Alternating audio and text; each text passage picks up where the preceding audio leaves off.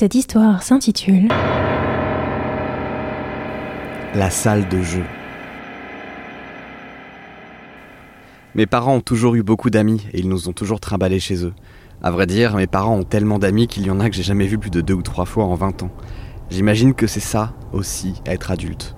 Connaître beaucoup de monde, les voir, jamais. On est en octobre 1999. J'ai 7 ans. Ma grande sœur Margot en a 5 de plus. Et ce samedi soir, il faut qu'on s'habille pour aller chez les Legal, ou les Landec, ou les Laubré, enfin c'est un nom en L. Lui, il avait fait médecine avec mon père. Elle, elle est devenue très amie avec ma mère depuis. Ils habitent une maison à la campagne, à 25 minutes de chez nous. Ça se fait bien, faudra faire attention à ne pas trop boire parce qu'on ne reste pas dormir, hein. Mes parents me rassurent. Ils ont des enfants, je pourrais jouer avec. Génial. J'ai jamais vraiment aimé jouer avec les enfants des potes de mes parents. On est là un peu par défaut, forcé de jouer un rôle sans que nos parents nous regardent juste pour les déculpabiliser de nous laisser sortir un soir entier. En vrai, mettez-nous devant la télé, une cassette d'Astérix et c'est plié. Mais non, il y a les enfants des autres. Tant pis. Ma sœur, elle, elle est forte à l'école. Elle préfère rester à la table des grands pour écouter la conversation. Elle ne fait pas de bruit. Elle est parfaite, donc elle n'a pas besoin de jouer avec les autres enfants. Mes parents garent la voiture dans une petite cour entourée de vieilles pierres. Elles sont éclairées par une lune fatiguée et des veilleuses en souffrance. La maison est pittoresque. Je ne sais pas si c'est typique vu que j'ai 7 ans et que je ne sais pas à quoi ressemble une maison typique de Mayenne, mais c'est ce que ma mère dit.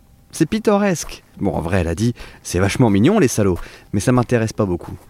La maison n'est pas très grande. L'entrée débouche directement sur le salon où se trouve la télé, la salle à manger, le buffet à vaisselle, la bibliothèque et le meuble avec le téléphone fixe. Il y a un escalier qui monte à l'étage, une porte qui mène vers la cuisine, une porte qui mène vers les toilettes, une porte qui mène vers un débarras. À ce moment-là, j'apprends que les enfants de nos hôtes sont chez leurs grands-parents. Je suis donc tout seul, au repas, en bout de table. Et je suis très heureux. Pendant que les grands sont à l'apéro et que ma sœur fait semblant aussi, je dévore un steak frites et je me plonge dans ma Game Boy. Game Boy dont les piles meurent en moins de 15 minutes. J'avais oublié d'en prendre des neuves. Je me mets dans un coin, je prends un livre, je me fais oublier. Et je me rends compte qu'il y a une autre porte entr'ouverte. Un vrombissement vient de l'intérieur. À travers l'entrebâillement, je vois une femme de ménage qui passe l'aspirateur. Elle est très concentrée sur un bout de moquette. Je me lève pour voir, mais d'un coup, l'ami de mes parents se lève, se jette sur la porte et la referme. Désolé, mais je préfère que tu ailles pas. Pourquoi? Je préfère juste que tu ailles pas, c'est tout.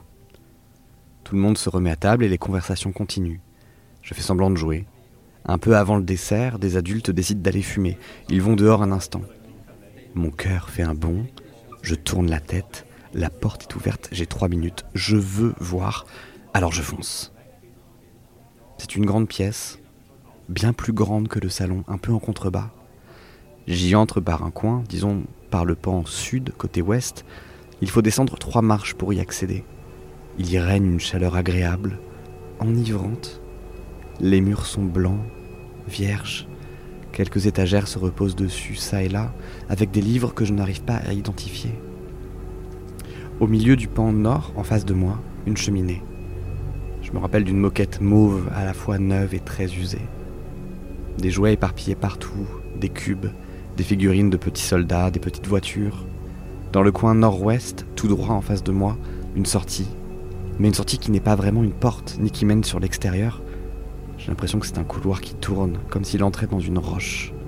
Je vois mal parce qu'en face, une femme de ménage passe l'aspirateur, méticuleusement, sur la moquette. Elle passe et repasse dans le même coin. Ses mains étaient ridées. Par-dessus sa blouse, il y avait un bracelet bleu. Elle ne bouge pas. Elle n'a pas bougé depuis tout à l'heure. Je lui dis timidement Bonjour. Elle se retourne d'un coup, lève la tête, me fixe et s'arrête. Il y a quelque chose dans ses yeux. Son visage est doux, un peu fatigué. Ses yeux me terrorisent. Ils n'ont pas de paupières et ils me fixent. Et elle, elle ne dit rien. Je sors aussitôt. Je vais me faire engueuler, je le sais, et je comprends pas. C'est quoi cette salle? Ils ne m'ont rien dit, ils ne m'ont pas vu, ils n'ont pas deviné, ou alors ils ont deviné et ils n'ont pas voulu en parler. Le temps passe. Je raconte cette histoire à mes parents souvent. Vous vous rappelez cette famille chez qui on était allé avec leurs deux enfants, qui n'étaient pas là? La maison en pierre, là, ils avaient une salle de jeu? Toujours la même réponse. Je me souviens pas de la salle de jeu. Pourtant, je les ai vus il y a pas longtemps, mais ça me dit rien du tout. Et la femme de ménage? Et il riait. Ils n'ont pas de femme de ménage. hein. S'ils en avaient une, je doute qu'elle travaillerait un samedi. Aujourd'hui, j'ai 25 ans. Je suis en week-end chez mes parents et ils reviennent d'un enterrement. Ma mère. C'est triste quand même. Si jeune. Mon père. Les enfants y sont passés aussi. Ma mère. Un incendie, je crois, non? Mon père, ils ont même pas retrouvé les corps. Mon père est venu vers moi.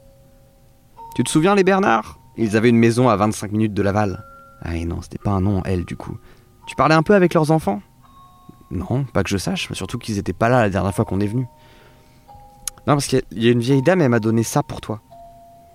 Dans son sac, il sort un petit cube. Mon cœur s'arrête.